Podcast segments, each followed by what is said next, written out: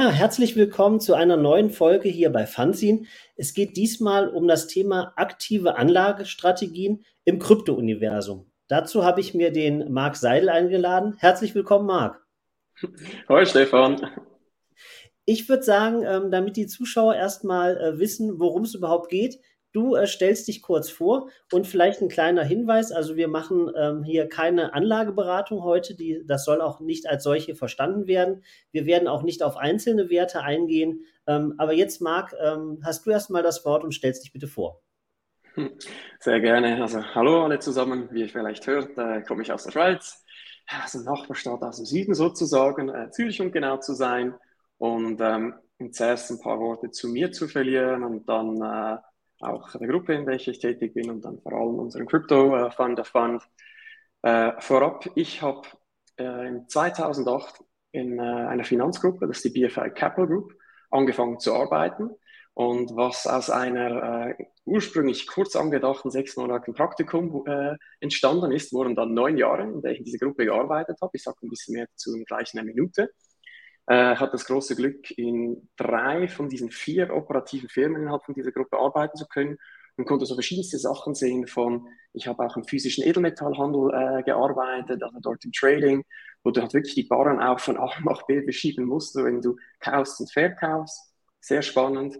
Äh, Vermögensverwaltung-Bereich für US-Amerikaner, also dann auch mit einer SEC-Registration, was von der Regulation her sehr spannend ist und dann auch sonst noch diverse Sachen gemacht. Und nach diesen neun Jahren dann auch äh, gedacht, wird vielleicht Zeit, was Neues zu machen. Und bin per Zufall dann in die Tech-Welt gerutscht. Und um genau zu sein, Facebook. Also ich bin dann nach Dublin gezogen, habe bei Facebook angefangen, äh, dort in 2017 und habe äh, mich dann dort wirklich darum fokussiert, den Schweizer Markt aufzubauen, weil damals war der für Facebook nicht wirklich existent. Also war Facebook auch noch viel eine kleinere Firma, ist ja wahnsinnig, also war sowieso schon wahnsinnig, aber auch schon von, äh, von heute zu dort waren das große Sprünge und ähm, bin dann im Anschluss zu Google gegangen, habe auch dort mich darum gekümmert, einen entsprechenden Markt, ein Segment aufzubauen mit Schweiz und Österreich. Und was, glaube ich, auch da vielleicht noch wichtig ist, in all diesen Jahren war ich immer auch als Unternehmer tätig. Ich habe drei Startups gegründet, ähm, das aber immer nebenbei, nie Vollzeit.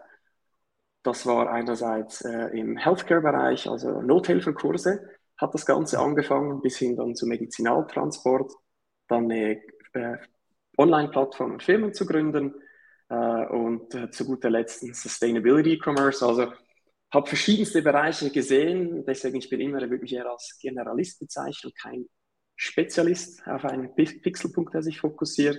Und dann kam halt die Möglichkeit, ähm, hier zusammenzuspannen mit der BFI Capital Group, der Finanzgruppe und einem anderen äh, bekannten Kryptounternehmer, äh, dem Mark Bernecker, äh, den ich auch schon sehr lange äh, kenne.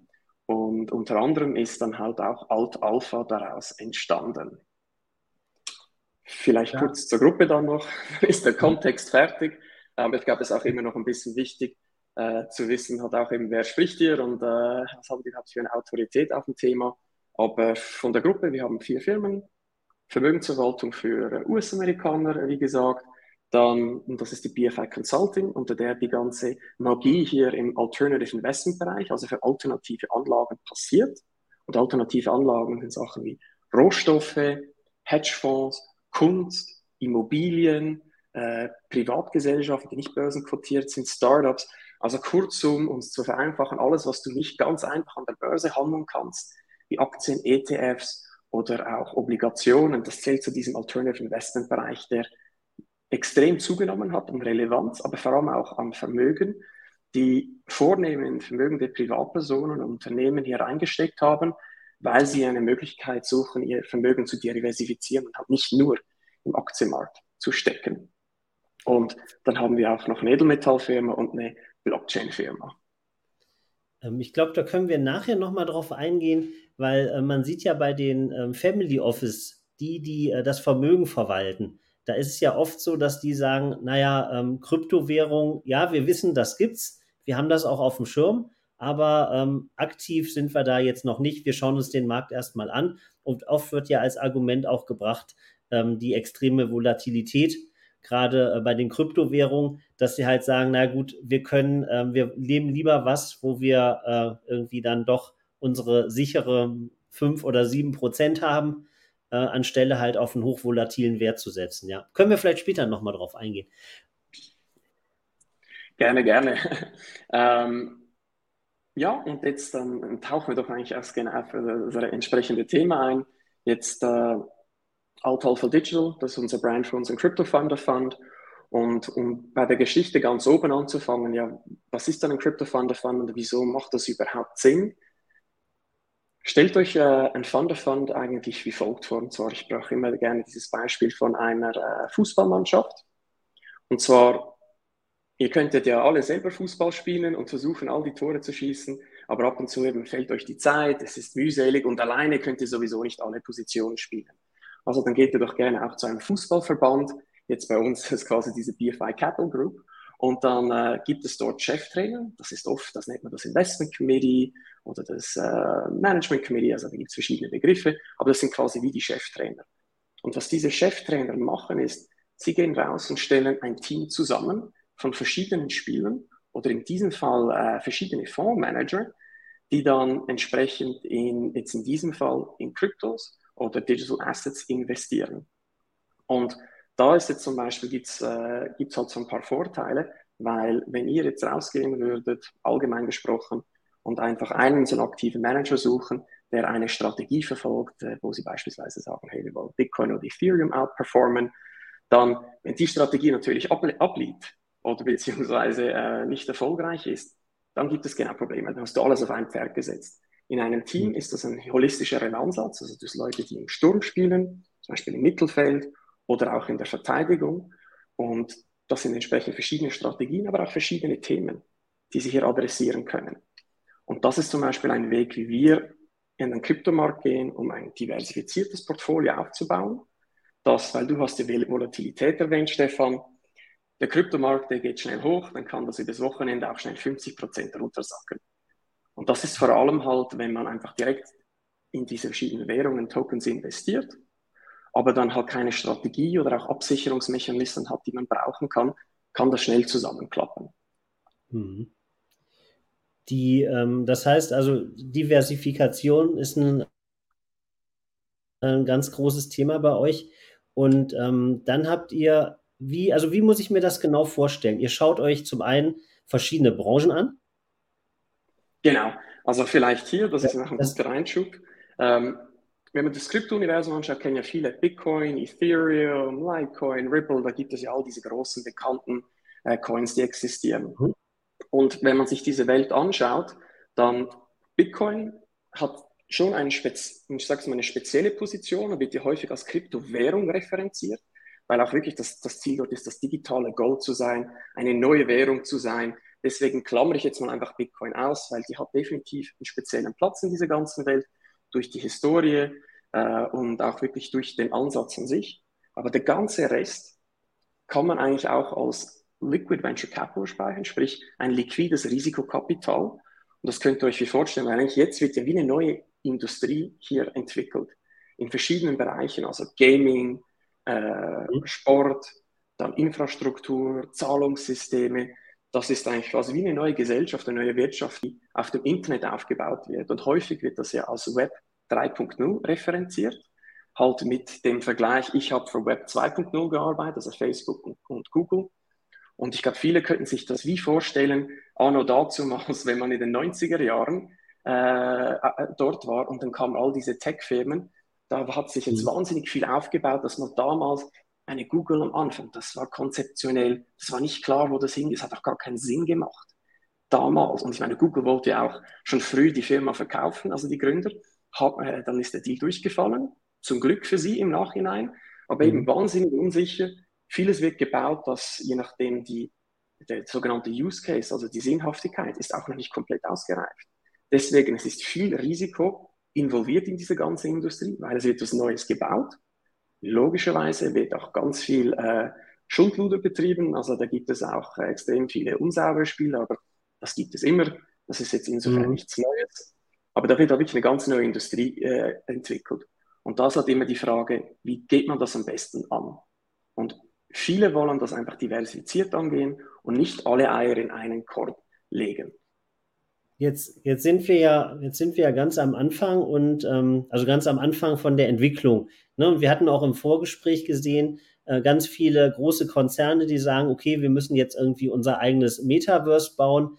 Wenn man sich mit Leuten unterhält, ne, da kommt ja dieser Begriff hier Rabbit Hole, ne, man fängt irgendwo an und vergräbt sich dann, gräbt sich dann immer tiefer und tiefer und tiefer. Und ähm, auch, sag mal, das Thema Game to Earn ist ja auch ähm, wahnsinnig, sag mal, wahnsinnig, einmal wahnsinnig komplex. Ne? Das heißt, früher hatte man in den Apps, da gab es erstmal so Freemium, dann konnte man irgendwie für ein bisschen Geld, konnte man irgendwelche, keine Ahnung, Zauberstäbe oder was auch immer kaufen. Und das Ganze wird ja letztendlich jetzt dadurch revolutioniert, dass man sagt, wir machen das so, dass die Leute, die im Spiel aktiv teilnehmen, dass die Geld verdienen können. Und das, dazu gibt es dann zum Beispiel sogenannte Tokens. Wie muss ich mir das jetzt bei eurem Fund vorstellen?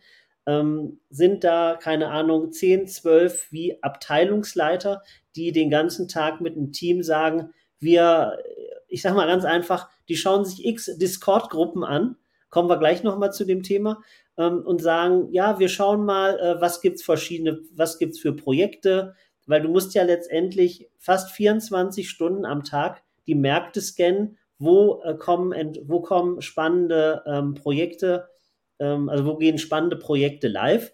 Und ähm, das kann man ja erstmal allein schon gar nicht überblicken. Und zum anderen ist es ja auch so, was macht denn jetzt irgendwie ein sinnvolles Projekt aus? Was unterscheidet ein sinnvolles Projekt, wo man sagt, da macht es Sinn zu investieren? Oder ist das einfach nur, da hat sich jemand was ausgedacht, ein Token, ein NFT, den er teuer verkaufen will? Das ist ja wahnsinnig komplex. Ja, und du sprichst ein paar wichtige Punkte an. Also ich habe ja 2015, 16 mit der Thematik angefangen, äh, war dann im 17 dabei, habe dann die erste Abreibung so, sozusagen vom Markt bekommen. Und was ich damals auch schon gemerkt habe, ist, es gibt so viele Bereiche, die einfach hier tagtäglich entstehen. 2017 war NFT jetzt noch nicht wirklich ein Ding. Und das, das sind so viele Sachen, weiß ich, die, die sind gekommen, die sind jetzt auch nicht mehr da. da. Also vieles mhm. verschwindet dann halt auch. Also deswegen auch wie wieder diese, dieser Vergleich mit Startups, das, das wissen auch viele, das Risiko ist halt hoch. Viele Startups scheitern. Wir hören immer nur von diesen Top, die es geschafft haben. Aber wir hören nicht mhm. von all diesen, die es halt nicht geschafft haben. Und deswegen ist da oft die erste mal Frage, will ich selber in den Markt gehen, also ich als Privatperson alles bestimmen, was ich kaufe, was ich mache? Wenn ja, dann ist natürlich die Frage, wie groß ist das Universum? Mache ich nur die, die paar großen Bekannten oder will ich halt wirklich überall verteilt sein? Jetzt will ich überall investiert sein, dann brauchst du Zeit und vor allem du brauchst auch Geld. Weil natürlich, desto mehr ich steuere, desto mehr Geld muss ich einsetzen. Also das ist wieder die erste Frage. Wenn es dann kommt, gut, ich habe Zeit, äh, beziehungsweise ich habe keine Zeit, aber ich habe Geld. Ich gebe das jemandem externes, äh, mhm. einem, also so ein Fund Manager. Dann, das sind Leute, die machen das ja professionell. Jetzt dort natürlich, warum erwähne ich Geld? Äh, erstens mal die machen das oft nicht billig, also im Sinne von, da muss man schon, äh, wenn ich jetzt so Zahlen anschaue, die meisten 100, 250.000 Dollar äh, Minimum äh, als mhm. Investitionssumme oder ein paar sogar auf eine Million und höher. Also da sieht man schon, das ist etwas für die, die, die, für halt normale Anleger, die jetzt nicht vermögend sind. Das wird natürlich schon sehr schwierig. Ähm, aber da kommen wir nachher gleich auch noch andere mhm. Ansätze. Aber das ist zum Beispiel die erste Überlegung. Dann ist natürlich die nächste Sache, gut, thematisch, wie du es richtig gesagt hast, jetzt ich alleine keine Chance. Ich kann da nicht den ganzen Markt abdecken. Gar keine Chance. Zu ja. breit, passiert zu viel, da braucht man zu viel Tiefgang in zu vielen Themen. Gut, da kann man selber sagen, gut, ich will, ich wähle nur ein Thema aus, sagen wir DeFi, Decentralized Finance, dann finde ich eben, ich investiere nur dort. Gut, dann ist man aber sehr fokussiert. Mhm. Jetzt bei einem Fund of Fund eben wieder diese Fußballanalogie. Was Fund of Funds machen ist, sie aggregieren das Geld von den äh, Kapitalgebern und wenn jetzt zum Beispiel äh, zehn Leute eine, eine 100.000 rein tun, da haben die halt schon eine Million, die sie entsprechend verteilen können. Und bleiben wir, um die Zahlen einfach zu halten, da kann ich in zehn Fonds gehen mit einem Minimum von 100.000 und dann hat mhm. jeder quasi ein Zehntel davon. Und das wird mir dann wiederum erlauben zu sagen, okay, ein Fonds macht DeFi, jemand anderes fokussiert mhm. sich auf Gaming und so weiter. Also sprich, es gibt, wie gesagt, so diese thematisch, äh, diese Übersichten, äh, die man reingehen kann. Aber das andere, was ich am Anfang kurz angeschnitten habe, ist dann halt auch, von der Strategie her, da gibt es große Unterschiede. Und die Unterschiede sind, äh, und ich versuche jetzt nicht ganz mit den Begriffen um mich zu werfen, aber ein einfaches Beispiel, das, was wir alle machen können, ist quasi long only. Das bedeutet, ich kaufe einfach einen Token, ich kann auch wieder verkaufen, aber mehr mache ich nicht. Ich arbeite nicht mit Derivate, ich shorte nicht und so weiter. Ich kaufe einfach, weil ich finde, basierend auf meiner fundamentalen Analyse, dass Token Y in die Höhe gehen muss. Ich habe auch fundamentale Analyse erwähnt, weil das ist ein Teil, quasi der menschlich bedient wird. Da gibt es aber auch Strategien, die sind systematisch. Also sie sind rein quantitativ von einem Algorithmus getrieben, der beispielsweise basierend auf Signale im Markt, äh, da gibt es verschiedene Ansätze, Momentum, und sagt, okay, kaufen, verkaufen, die machen dann total viele Trades, ab und zu einen Bruchteil von Sekunden werden hier Tokens gekauft und verkauft, völlig egal, was die Projekte dahinter sind. Aber das einzige Wichtige, gibt es eine Trendbewegung, die dieser Algorithmus durch die Geschwindigkeit ausnützen kann. Und das, das siehst du schon, da gibt es. Das ist dann, sag mal, sowas äh, wie im Aktienmarkt, die Scalpen. Ne? Dass man einfach sagt, man nimmt irgendwie mal so kleine Schwellen mit. Ne? Das macht man ja letztendlich, ähm, wenn man sagt, man macht das im Aktienmarkt. Und so ähnlich dann nutzt, sag mal, oder wie, wie heißt so schön, das sind dann so Intra, Intraday-Trader, halt nur genau. eben im Intraday, äh, dann Momentum, Mean Reversion, das sind alles so. Begriffe, da gibt es viele Strategien für diesen Ansatz. Ähm, aber schlussendlich, es geht einfach darum, es ist alles regelbasiert, alles quantitativ, wo halt, ich sage jetzt mal, der menschliche Einfluss dort natürlich liegt, diesen Algo zu definieren, aber nachher tradet der Algo. Also das ist auch schon mal diese, diese große Differenzierung, je nachdem, wo man investiert. Ist es rein quantitativ, menschlich, dann natürlich gibt es dann auch Mischformen hier dazwischen. Mhm. Ähm, und dann geht, das, dann geht das natürlich weiter. Also es gibt so viele Strategien, es ist ein großes Universum. Plus, was auch spannend ist, ich meine jetzt Crypto, ich habe einen positiven Aufblick langfristig über diese Thematik. Ähm, kurzfristig wird es immer wieder volatil sein, die letzten Monate waren auch wieder schwierig. Das wird mhm. immer wieder ein Teil davon sein, weil wir sind halt sehr früh. Der Markt ist noch nicht ausgereift. Da, ja, da wird es hoch und runter gehen. Aber Ankerung, so verdient man halt auch die Rendite, weil man muss ja das Risiko aufnehmen. Man kann nicht einfach erwarten, hier 100 Prozent äh, die Gewinne einzufahren, ohne irgendein Risiko einzugehen. Das, das ist ja oft der Fall, wenn man mit ähm, Leuten spricht, die ähm, Daytrading machen oder Daytrading machen wollen ja, dann irgendwie, wir wissen alle, wie hoch die Inflation ist. Ja, das heißt, du findest gar keine konservative, also konservative mit fast gar keinem Risiko äh, Geldanlage, die erstmal die Inflation abdeckt.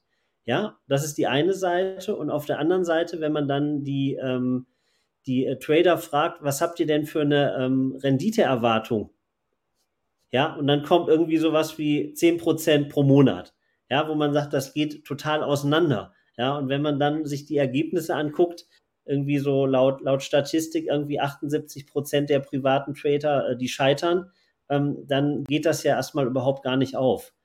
Ne? Und die haben ja auch dann Strategien, da ist es aber dann oft, dass es meist an der Disziplin scheitert. Ne? Oder ähm, selbst wenn ich jetzt irgendwie ein besonders gutes äh, Chance-Risiko-Verhältnis habe, dann kann mir ja trotzdem passieren, dass ich 20, 30 Trades hintereinander negativ bin und das ist meist bei den, ähm, bei den Trainern, die das nicht beruflich machen, steht das ja keiner durch. Ne, die sagen irgendwie zehnmal verloren, okay, ist nicht mein Ding, lasse ich die Finger von. Oder sie sagen, okay, jetzt, jetzt muss ich aber als, als erst recht drankommen und investieren noch mehr, haben kein, kein ordentliches ähm, Money Management im Hintergrund.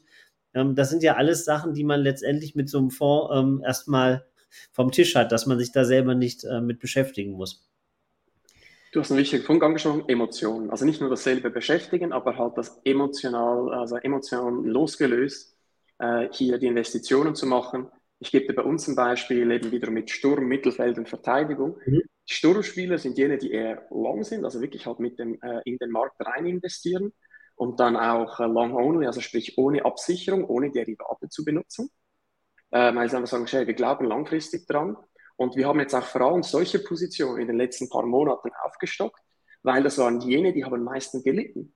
Und das ist auch quasi wie ein, sage ich mal Beispiel, ist wie ein Ausverkauf, ist wie du kaufst deine äh, Winterkleidung im Sommer und deine Sommerkleidung im Winter, machen die wenigsten, aber natürlich im Sommer hast du dann auch den Ausverkauf auf Winterkleidung. Mhm. Und die Shorts kriegst du natürlich auch billiger im Sommer. ist aber natürlich auch menschlich für uns schwierig, jetzt vor allem auch bei fallenden Kursen, weil da gibt es auch genug Studien, warum auch Investoren äh, Geld verlieren, auch bei hochprofitablen Fonds, weil der Preis geht nach oben, alle haben Angst. Ich verpasse den Zug, ich verpasse den Zug, schmeißen Geld rein und natürlich irgendwann mal kommt der Zug wieder nach unten. Panik, Panik, Panik, ich muss hier raus, das geht noch, noch, noch tiefer und verkaufen wieder.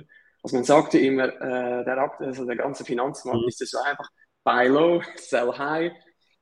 Und in Wahrheit machen wir Menschen meistens genau das Gegenteil. Das ist halt durch Emotionen, Herdentrieb, da ist halt vieles hier oben drin äh, verankert und das macht es halt auch extrem schwierig und auch wieder, du hast Disziplin erwähnt und deswegen will man eigentlich im Idealfall Leute haben, die hier einfach eiskalt anlegen, die Strategie haben. Natürlich muss man selber auch eine sogenannte Due Diligence machen, also die auf Herz und Nieren prüfen. Weil, wie gesagt, auch hier gibt es viele äh, Vögel, die sozusagen äh, im Markt, den Markt äh, bewandern. Aber äh, das ist auch ein Teil, warum man es extern gibt, damit halt man genau hier entsprechend die Leute hat, die sich äh, Vollzeit darum kümmern, weil es braucht halt einfach schon sehr viel Zeit. Definitiv. Und sag mal, was für mich jetzt auch neu war, gerade bei so, so, so Fonds, dass man ähm, diese Strategie mischt, dass man halt sagt, es gibt letztendlich auch Leute, die diesen Intraday-Handel machen, um eben von der aktuellen hohen Volatilität zu profitieren. Und dann wiederum in, in bestimmten Mischungsverhältnis zu sagen, okay, äh, man nutzt jetzt einfach, wenn mal eine Korrektur gekommen ist, nutzt man das für einen günstigeren Einstieg, weil halt der Zeithorizont eben auf fünf, zehn oder noch viel mehr Jahren ist, ja. Hm.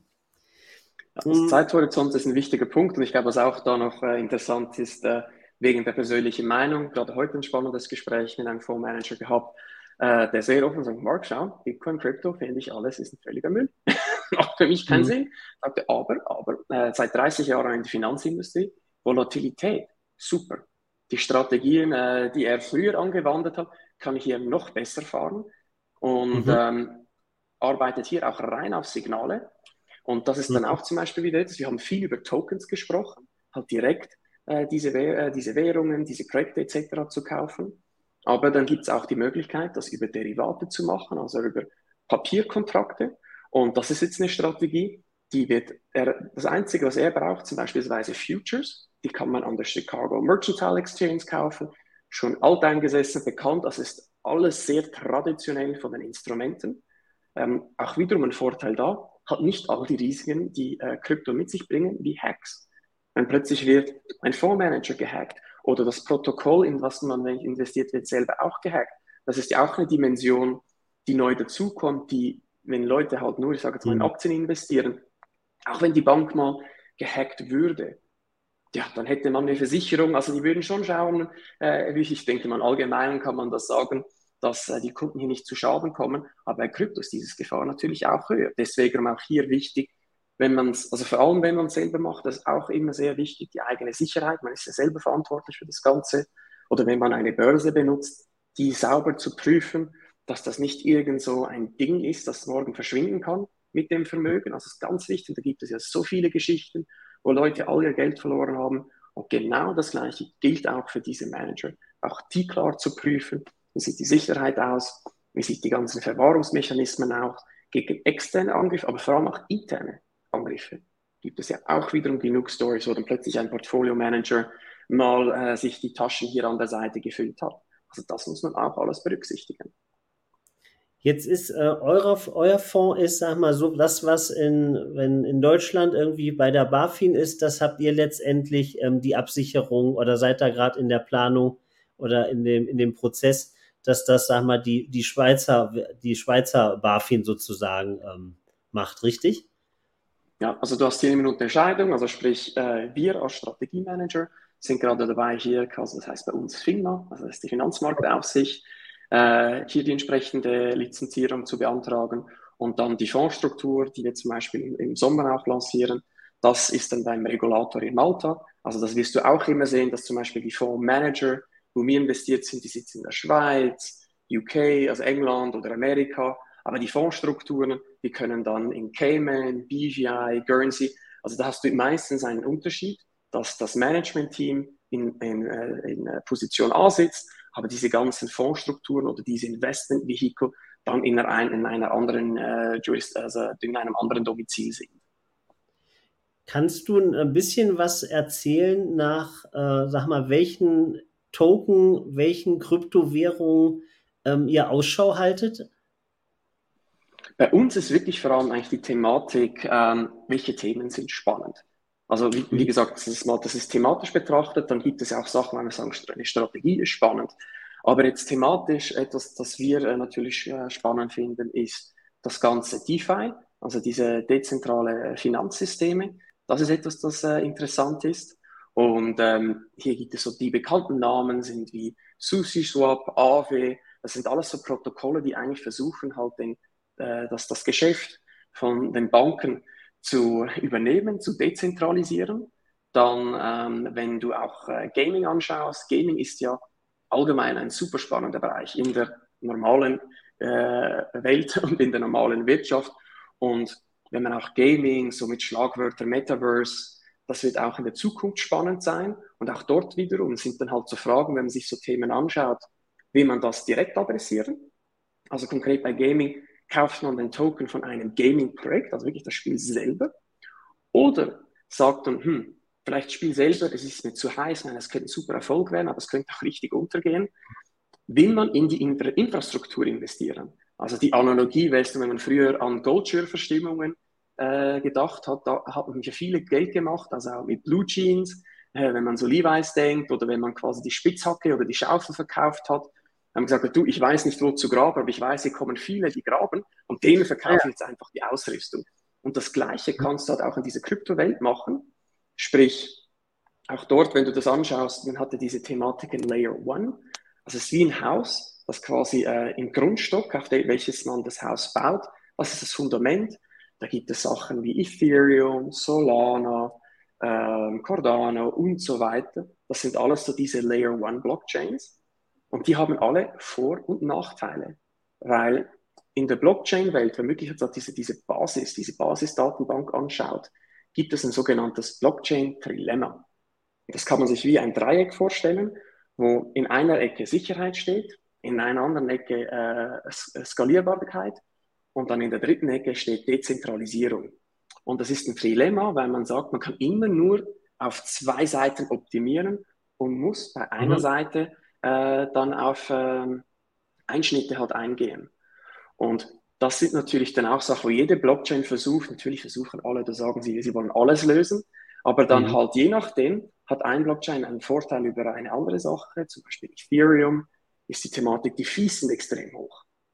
Ähm, dass, dass die versuchen, das ja zu, zu, besser zu skalieren und versuchen jetzt halt auch die ganze Ethereum-Blockchain von quasi äh, Version 1 auf Version 2 zu bringen und sagen, damit wird die ganze äh, Thematik äh, skalierbarer. Und das sind auch alles Sachen. Willst du in das Fundament investieren? Willst du quasi auf die Wände investieren, die da aufgesetzt sind, oder gehst du auf das Dach? Das sind mhm. Sachen, die wir halt uns dann überlegen in den verschiedenen Sektoren. Aber vor allem die große Frage in unserem Fall ist natürlich, welche Fondsmanager finden wir, die halt wirklich eine Kompetenz haben und das sogenannte Alpha, also das heißt eine Outperformance im Vergleich zum Markt, auch effektiv abliefern können. Hm. Äh, mit wie viel, mit wie viel Fondsmanagern arbeitet ihr da zusammen? Ungefähr? Sechs. Und okay. das Universum, die Zahlen variieren hier natürlich immer, äh, aber sagen wir so, da gibt es um die 1000, natürlich mal mehr, mal weniger. Ähm, und das ist auch, und das ist also tendenziell mehr, also es sind viele äh, neu gekommen in den letzten ein, zwei Jahren. Also auch hier, man sieht einen extremen Boom nicht nur am verwalteten, also verwaltetes Vermögen, aber wirklich auch an verschiedenen Managers, wie auch wir selber, die jetzt halt ähm, auch in diesem Bereich äh, eine, eine, neue, äh, eine neue Lancierung von einer Anlagestrategie gemacht haben. Also das ist stark am Wachsen, aber hat auch die Datenbanken, das ist alles noch, das merkt man, das ist nicht so, dass ich irgendwo hingehen kann, klick, dann lade ich mir all die Manager runter, das ist noch sehr viel Handarbeit. Das ist noch sehr viel über Netzwerke, viele sind auch sehr äh, verschwiegen hast du einfach eine Webseite mit deinem Logo und deiner E-Mail-Adresse und das war's. Also auch dort, äh, es ist noch eine sehr junge und eine sehr kleine Industrie, die hier am Wachsen ist. Jetzt ist das nochmal ähm, verglichen, sag mal, wenn ich ähm, Aktien handeln möchte, egal ob jetzt als Fondsmanager oder ähm, privat, ja, dann weiß ich, es gibt so und so viele Börsen, ich kann die aufrufen, die sind im Internet und ich sehe S&P, kann ich mir alle Werte anzeigen lassen, MDAX, SDAX, was auch immer und ich habe alle in der Übersicht. Das ist ja bei den ganzen Kryptowährungen, klar, es gibt äh, verschiedene Börsen, nicht alle Börsen handeln die gleichen Währungen, also handeln, die gleichen äh, Kryptowerte. Ja, dann muss ich erstmal auf x verschiedenen Börsen gucken. Aber das ganze Thema Token, da gibt es ja Token, die werden ja noch gar nicht gehandelt. Oder da sind Kryptowährungen, da sagt einer, ich habe eine Idee, wir machen, setzen auf Ökostrom, Nachhaltigkeit und noch vier, fünf andere Punkte sind für uns wichtig, wo man sagt, okay, da müsste man eigentlich genauer hingucken, aber den finde ich ja so nicht im Internet. Also zumindest nicht, ähm, wird er nicht auf einmal bei äh, Market Coin äh, oder Coin Market oder wo auch immer, da ist der nicht, sind die ja nicht alle gelistet. Wie findet man sowas? Genau, das ist auch wiederum etwas, wo man halt auch äh, dann bei den Managern schaut, ah, da gibt es auch verschiedene Strategien. Also sprich, gibt Manager, die sagen, schau, ich mache nur quasi die Blue Chips, also die DAX-Version, mhm. also ich mache mhm. nur die, die ganz großen. Aber da gibt es natürlich andere, die sagen, ja, nein, ich gehe mehr für das Mittelfeld weil äh, das ist spannend, da gibt es weniger Konkurrenz, das ist viel schwieriger. In unserem Fall, was auch wichtig ist, eine Differenzierung, wir machen nur äh, liquide Tokens, die man auch wirklich hier entsprechend handeln kann. Weil es gibt ja dann wirklich das Thema von effektiven Venture Capital, also wirklich das Risikokapital in Startups, die Tokens, die kann man dann nicht handeln oder da gibt es gar keine Liquidität oder vielleicht auf einer Börse mit einer mhm. kleinen Liquidität und wenn du dafür ein paar Millionen kaufst, dann gehört dir eigentlich den ganzen, da gehören dir alle Tokens schon. Und das sind dann auch so Probleme, wenn du dann wirklich tief in diese kleinen Namen gehst, das wird dann sehr schwierig, die kannst du dann plötzlich nicht handeln. Und ähm, der Zugang, dass bei den Manager zum Beispiel, wenn sie jetzt eher, ich sag's mal, diesen äh, MDAX, glaube ich, heißt das ja bei euch. Bei uns ist das der SMIM, äh, quasi diese mittlere Schicht, äh, wo man beim Vergleich bei den Aktien sind, gehen dann ist auch dort wichtig, haben die Zugang zu Venture Capital, also sprich dieses äh, Risikokapital in der ganz frühen Phase, weil wenn die gute Drähte zur Industrie haben, dann sehen die natürlich früh, hey, was machen die? Was machen all diese Kolleginnen und Kollegen, die sich ja ganz früh an den Projekten beteiligen? Wo fließt das meiste Geld rein? Weil das ist nicht nur Indikator für ein spezifisches Projekt, aber dann fällt dann plötzlich auf, hey, da werden ja Milliarden in Gaming, Sports, was auch immer investiert. Der logische Schluss, das muss mit ein wenig Verspätung dann auch für uns spannend werden, sobald da genug liquide Projekte kommen. Also fangen wir schon früh an, das anzuschauen, auf dem Radar zu haben und auch wiederum dort, du siehst, das ist sehr komplex, äh, verschiedene Verstrebungen und Verbindungen, aber so gehen dann halt oft diese Fondsmanager und Managerinnen auch an die Thematik heran. Hm. Ich finde find spannend, also zum einen ist es zwar ein ganz neues Thema, aber das ähm, Thema wiederum äh, Strategien und ähm, wie man diese handelt, das ist ja eigentlich ein ganz altes.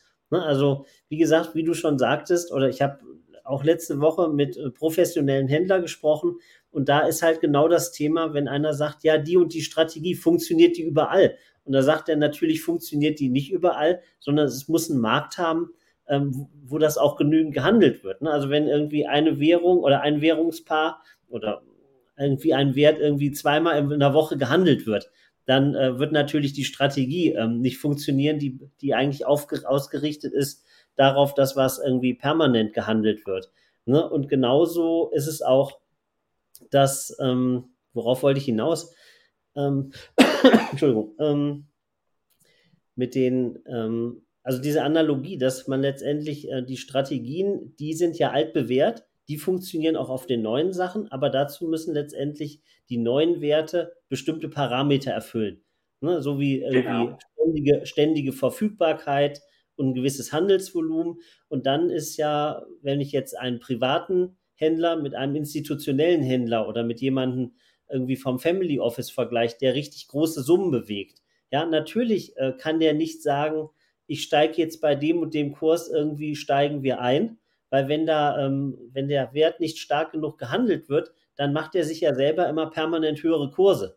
Und das Gleiche ist auch, wenn er sagt, ja, wir haben jetzt irgendwie zwei Millionen Stück von irgendwas und wollen die auf einen Schlag verkaufen. Das muss ja dann auch in Tranchen verkauft werden, weil sonst würde derjenige sich ja die, die eigene Marge oder letztendlich seinen Gewinn kaputt machen. Ne? Und das sind ja alles, ich weiß nicht, Prinzipien, Strategien, die funktionieren ja auf dem Aktienmarkt genauso wie auf dem Markt, der jetzt halt erst äh, neu, neu gebildet wird.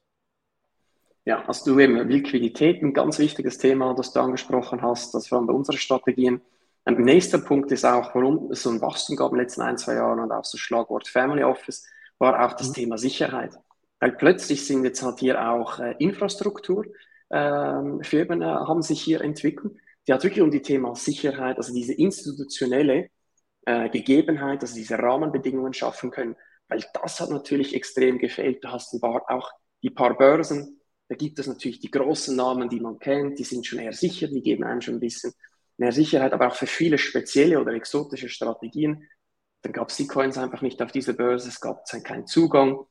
Und deswegen auch, damit dieser ganze Markt an sich sich entwickeln kann, braucht das ja wiederum hier, es braucht die Infrastruktur, die ist extrem wichtig. Eben Sicherheit, Verwahrung, auch Schnittstellen, dass du halt nicht, ich sage mal, eine 50 Logins haben musst und überall einloggen, herumspringen, Aggregatoren, damit man eine Übersicht hat. Also es sind alles Sachen, die sind sich langsam am entwickeln und desto mehr sich diese entwickelt, können dann natürlich auch die Strategien, die du erwähnst, mehr und mehr Fuß fassen, auch mit Derivate. Da hast du zum Beispiel Bitcoin, Ethereum, da kannst du schon wahnsinnig viele Derivate haben, da gibt es genug Liquidität. Aber dann halt für so kleine, unbekannte Tokens oder auch schon im Mittelfeld, da gibt es je nachdem gar kein Angebot. Also sprich, kannst du mhm. das auch nicht äh, äh beispielsweise absichern oder kannst du es halt nur quasi äh, dirty, wie man da schön sagt, äh, unsauber machen, indem du sagst, gut, dann kaufe ich halt einfach Bitcoin oder Ethereum, das sollte dann schon passen als Absicherung. Ja, das sind all diese Sachen, wo eben das ist sich am entwickeln. Große Schritte in den letzten ein, zwei Jahren und diese Schritte nehmen auch entsprechend exponentiell zu. Deswegen werden, glaube ich, da noch viel mehr Händler und Marktteilnehmer äh, hier auf dem Markt äh, auftreten. Ähm, magst du uns zum Ende ähm, ein bisschen erzählen, wie man in solche Strategien investiert? Also wenn ich jetzt zum Beispiel sage, okay, ich ähm, habe jetzt selber mal ein bisschen was probiert, ne, habe mir bei verschiedenen äh, Börsen ein Konto angelegt, habe was investiert und das hat dann aber nicht so funktioniert, wie ich mir das gerne vorstelle. Jetzt glaube ich, will ich das Ganze in professionelle ähm, Hände legen. Wie letztendlich, ähm, wie funktioniert das? Also was muss ich, was, wie, was, wie, wie und wo muss ich da aktiv werden? Also A, vielleicht noch ganz kurz davor, es gibt ja auch äh, passive, also Indexstrategien, die sind ja mehr und mehr am Aufkommen. Ähm, das ist dann auch sehr simpel, da kaufst du halt einen Index und der wird automatisch immer rebalanced, also verkauft und nachgekauft. Äh, und dann hat man halt einfach bei den großen Themen, äh, also wie in DAX, das so ein bisschen passiv mitläuft. Jetzt bei den aktiven Strategien, wie kann man mitmachen, wo kann man die finden? Äh, Im Moment immer noch schwieriger, die zu finden, weil äh, unter anderem auch solche Hedgefonds sind eigentlich meistens für äh, sogenannte qualifizierte Anleger gedacht und dieser Qualifizierungsstatus wird natürlich je nach Land wird das variieren. Also und was, was sind meistens hier äh, Voraussetzungen? Das hat oft mit äh, einem gewissen Vermögensstand zu tun oder es hat damit zu tun, dass man ein entsprechendes Finanzwissen hat, weil was ist natürlich die Idee dahinter? Und das ist nicht nur in Kryptos, das ist auch äh, in alternativen Anlagen und sonst. Man will ja die Anleger schützen. Man will vermeiden, dass Anleger, die nicht das entsprechende Finanzwissen haben oder ihr ganzes Geld, das sie besitzen, in eine Strategie setzen, die beispielsweise sehr spekulativ ist und das natürlich verlieren und dann quasi vor dem Scherbenhaufen stehen. Das ist der Grundgedanke, man will jene schützen. Sprich, deswegen dieser Qualified Investor Status ist etwas, das man braucht. Und finden da ähm, gibt es oft natürlich in Publikationen, also ich sage jetzt auch wie auf, auf deiner Show, dann treten natürlich äh, Vertreter von solchen äh, Fonds oder Hedgefonds auf. Äh, da gibt es auch, ähm, ich würde sagen, weißt du, wenn man so bei äh, auch andere, zum Beispiel Cointelegraph, Coindesk oder all diese Krypto-Zeitschriften, häufig findet man auch dort äh, entsprechende Beiträge von professionellen Anlegern äh, die halt hier äh, über auch Blogposts ein bisschen die Information streuen. Also sprich hier, ich kann jetzt deswegen auch gesagt, das ist ja auch meine Problematik. Ich kann nicht einfach eine Adresse dir angeben und sagen, zack, hier hast du quasi die gelben Seiten äh, von allen mhm. aktiven äh, Vermögensverwaltern. Sprich da auch Google. Also nein, nicht nur, weil ich da gearbeitet habe, aber ja, klar. googelt das mal. Äh, schaut so raus, aber ich glaube auch vor allem, wenn man so mal das thematisch sagt, hey, ich finde Gaming mega spannend oder ich finde DeFi mega spannend, dann kommt man auch häufig, wenn man durch diesen Rabbit Hole äh, quasi die, die Reise fortsetzt, merkt man plötzlich, ah, das ist ein Name, der taucht immer wieder auf. Diese Firma ist sehr bekannt. Und natürlich Social Media. Wir haben auch über Twitter, Discord, äh, Reddit-Channels, Telegram gesprochen. Da sind natürlich auch viele von diesen äh, Teilnehmern äh, vertreten. Ich, ich habe jetzt, ähm, ich bin in verschiedenen Discord-Gruppen, da lese ich, da gibt es unheimlich viele Leute, die ganz, ganz spannende NFT-Projekte ins Leben bringen wollen. Was mir aber bei fast allen auffällt, es fehlt immer noch eine Kleinigkeit. Ja, dass die sagen, also wir suchen noch jemanden, der das und das kann oder der Marketing macht oder was auch immer. Ähm, das ist, ähm, viele Sachen sind, also man, erstmal ist da ein Wahnsinns-Spirit in dieser ganzen Community. Du merkst, da sind unheimlich viele ähm, junge Leute, die wollen einfach, die wollen was bewegen. Ja, und die sind wahnsinnig kommunikativ. Der Austausch untereinander ist auch irre. Na, da ist dann ähm, weniger wie in anderen Fällen, wo man sagt, ja, ich weiß jetzt was, das kann ich dir aber nicht erzählen, weil das ist total geheim. Ja, sondern dass die Leute, also die ergänzen sich auch viel mehr. Ne? Gerade diese Discord-Gruppen, früher waren das halt Foren, das ist aber heute alles ähm, viel aktiver ähm, und irgendwie auch mehr ein Zusammenhalt, was mich auch dazu bringt, dass ich gemerkt habe, ähm, sagen wir mal so Fonds. Früher hat der Fonds hat bestimmte Sachen rausgegeben, dann konntest du die kaufen oder du konntest sie nicht kaufen. Ja, und heute agieren die Fonds ja mit ihrer Community. Ja, da ist ja dann theoretisch möglich, dass ich jetzt zum Beispiel dich oder einen Fondsmanager anschreibe und sage, ich habe da irgendwie eine Kryptowährung entdeckt, die ich für spannend finde. Ne? Dann wird er natürlich nicht sagen, super Stefan, die nehmen wir morgen direkt auf, sondern der wird da ein professionelles Auge drauf werfen und dann relativ äh, schnell sehen, dass er sagt, okay, kommt für uns nicht in Frage aus den und den Gründen oder aber hatten wir auf dem Schirm oder eben auch nicht, weil wie dieses, wie schon gesagt, mit diesem Rabbit Hole, es kommt ja permanent immer was Neues hinzu. Ja, und diese ganze Interaktion und Kommunikation in der Szene, ähm, die ist, glaube ich, auch einmalig. Ja, also das ist schon, ich glaube auch vor allem, weil es so jung ist, und noch so klein der Markt, hat man auch auch nicht das Gefühl, dass hier jemand äh, quasi mein, mein, Kuchenstück weg ist. Also sprich mhm. der Austausch, also wenn ich schaue mit Kollegen, die in Anführungsschlusszeichen eigentlich Konkurrenten sind, aber da auch letztens wieder ausgetauscht, gesagt, hey, die und die Fonds habe ich mir angeschaut, vielleicht solltest du auch mal einen Blick drauf werfen. Also man tauscht sich da einerseits aus und auch auf deinen Punkt, äh, beispielsweise wie auch ein Fondsmanager, die investiert haben, die DeFi anschauen, ist das auch äh, ein Teil von ihrer ganzen Analyse, dass sie sagen, wenn ich so ein Projekt, ein DeFi-Projekt anschaue, dann mache ich eine klassische Finanzanalyse, äh, wie man das sonst bei Aktien gemacht haben, weil da gibt es ja äh, Gebühren, das heißt, wir haben einen Umsatz, wir können usen, also können ein bisschen ein Modell rechnen.